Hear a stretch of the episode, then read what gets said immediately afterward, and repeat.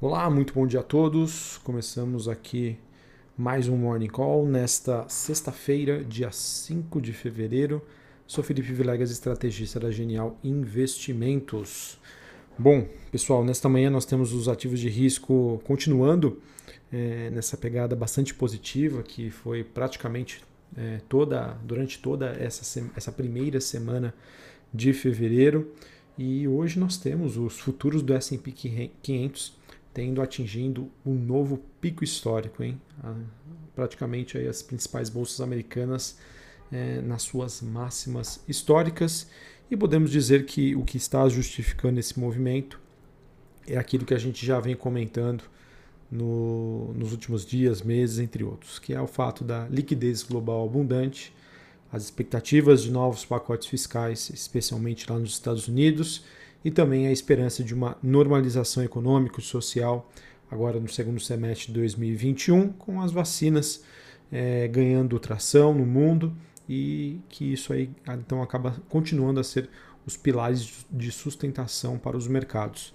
É bem verdade que a gente passou, entre aspas, né, o mercado passou por um certo susto na semana passada, é, envolvendo né, as, o evento GameStop, é, prata, é, as ações também da AMC, que trouxeram volatilidade, trouxeram um momento de incerteza, mas de certa maneira acabaram provocando um reajuste aí é, na posição dos investidores e agora o mercado segue então um pouco mais tranquilo, um pouco mais leve. Para falar sobre a movimentação então desta sexta-feira, bolsas europeias subindo junto com os futuros norte-americanos. É, Ontem também a gente não pode deixar de lado, né, apesar desses pilares que eu trouxe para vocês, mas os dados sobre o mercado de trabalho uh, americano ontem divulgados acabaram ajudando bastante. E não podemos deixar de lado a temporada de balanços até o momento estar surpreendendo os investidores. Olhando especificamente é, as bolsas europeias, uh, a Bloomberg destaca a, a forte movimentação aqui da Vinci, que é a maior construtora europeia ela que subiu, está subindo após relatar lucros acima das expectativas. Olhando para o desempenho das commodities, a gente tem o petróleo WTI tendo a sua quinta alta consecutiva. A commodity, então, que passa a barreira dos 57 dólares o barril, enquanto o Brent também é, busca a região dos 60 dólares, com o mercado dentro da expectativa de que a OPEP+, deve continuar com seu programa de limite de oferta. Uh, temos também o minério de ferro que, apesar da perda semanal, acumulada aí na primeira semana de fevereiro, hoje teve mais um dia positivo na bolsa de Dailan na China e os metais avançam na bolsa de Londres. Ou seja, pessoal, se a gente não tiver aí nenhum imprevisto durante o pregão, né, durante a sexta-feira, por enquanto, né, as commodities estão ajudando, então isso acaba trazendo um ambiente mais positivo e construtivo é, para a nossa bolsa.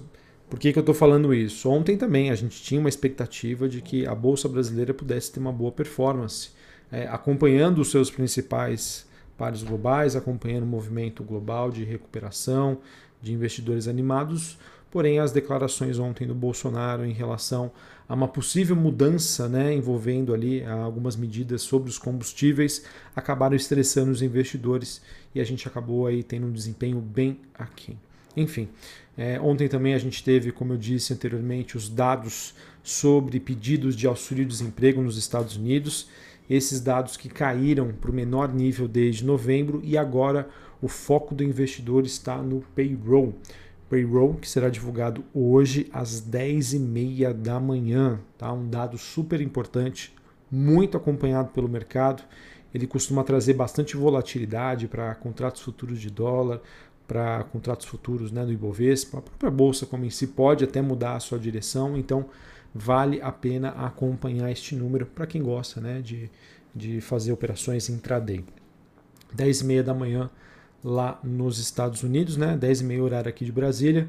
Além do payroll, será divulgada a taxa de desemprego e também a balança comercial. Aqui no Brasil, a gente tem os dados de inflação, IGPDI, calculado pela Fundação Getúlio Vargas, temos também, aproveitando o calendário do dia, a estreia das novas ações da Brasil Agro, ela que fez uma oferta primária e secundária.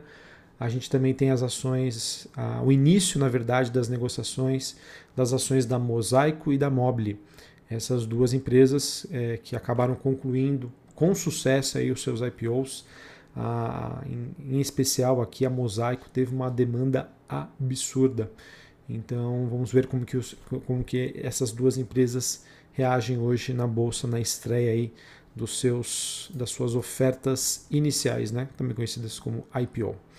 Falando sobre o noticiário Brasil, a gente teve é, Paulo Guedes, né? Parece é, dando aí cada vez mais sinalizações de que sim, teremos um auxílio emergencial e com o novo auxílio emergencial a pressão política né, deve ser bastante grande e o grande desafio na verdade é que exista uma contrapartida que ajude a dar um certo alívio para o quadro fiscal. Lembrando que é, um, uma nova rodada aí do auxílio emergencial já não assusta tanto quanto há alguns meses. É, o mercado percebe e sabe da necessidade, né, visto que é, é, um, é, é uma ajuda para a população mais carente aqui no Brasil.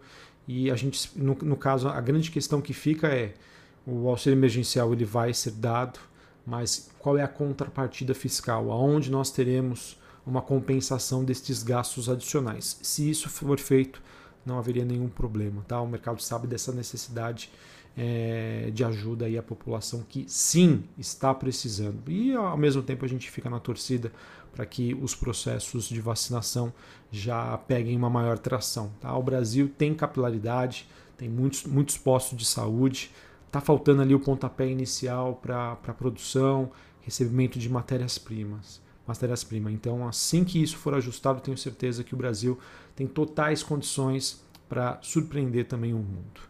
Também tivemos os novos presidentes da Câmara e do Senado definindo um cronograma para a reforma tributária, ficando então estabelecido durante o encontro da manhã de ontem que a apresentação do relatório da comissão mista deve acontecer até o final do mês de fevereiro.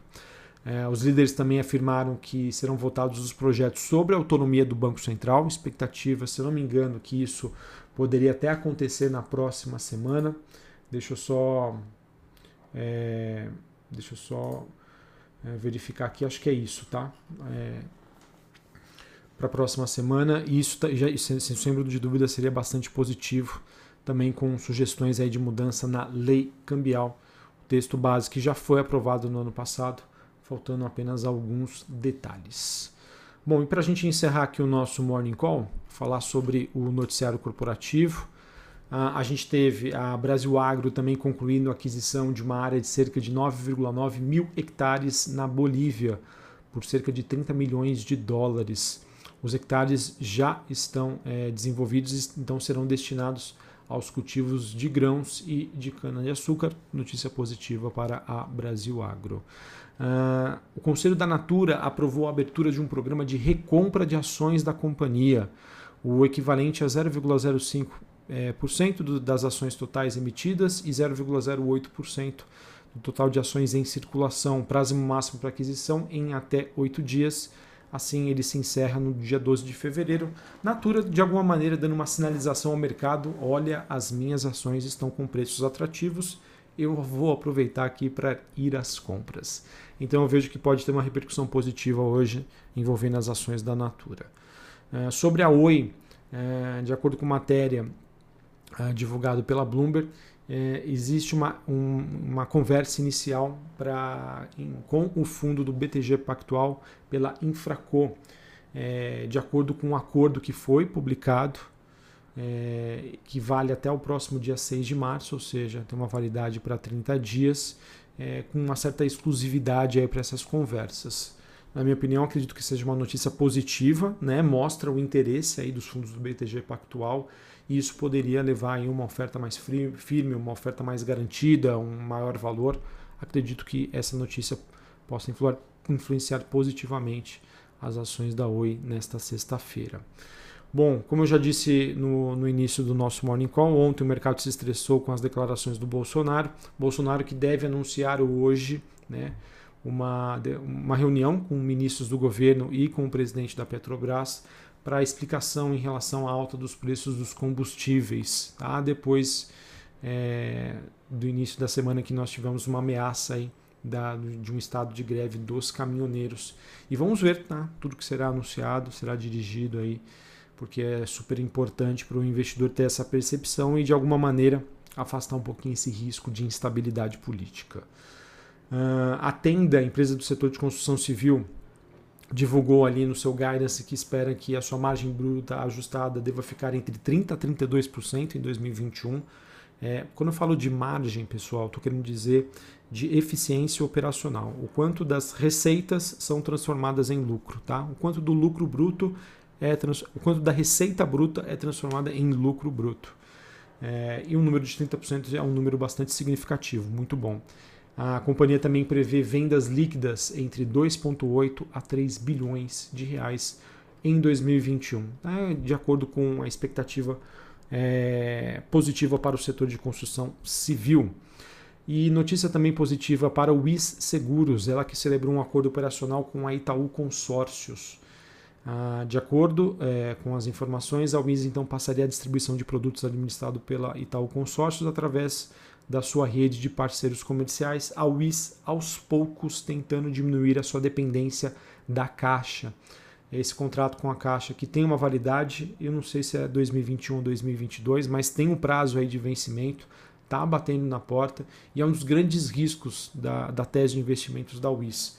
Aos poucos ela vem buscando aí uma maior dependência. Acredito que essa notícia sim também possa ter uma reflexão positiva hoje para os papéis. E só para comentar uma notícia de ontem que já fez os seus efeitos, mas compartilhar aqui com vocês que após dois anos do rompimento da barragem do córrego, do córrego do Feijão lá em Brumadinho, a Vale e o governo de Minas fecharam ontem um acordo de reparação é, no valor de 37,7 bilhões de reais.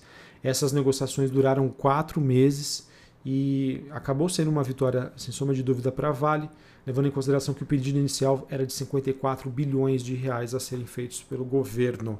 É também uh, mostra aí uma segurança jurídica e maior previsibilidade. Né? A, a, Vale que acaba aí pagando né, com todos os malefícios que ela acabou trazendo aí para a população. Obviamente que são perdas inestimáveis, mas isso traz um pouco mais de previsibilidade.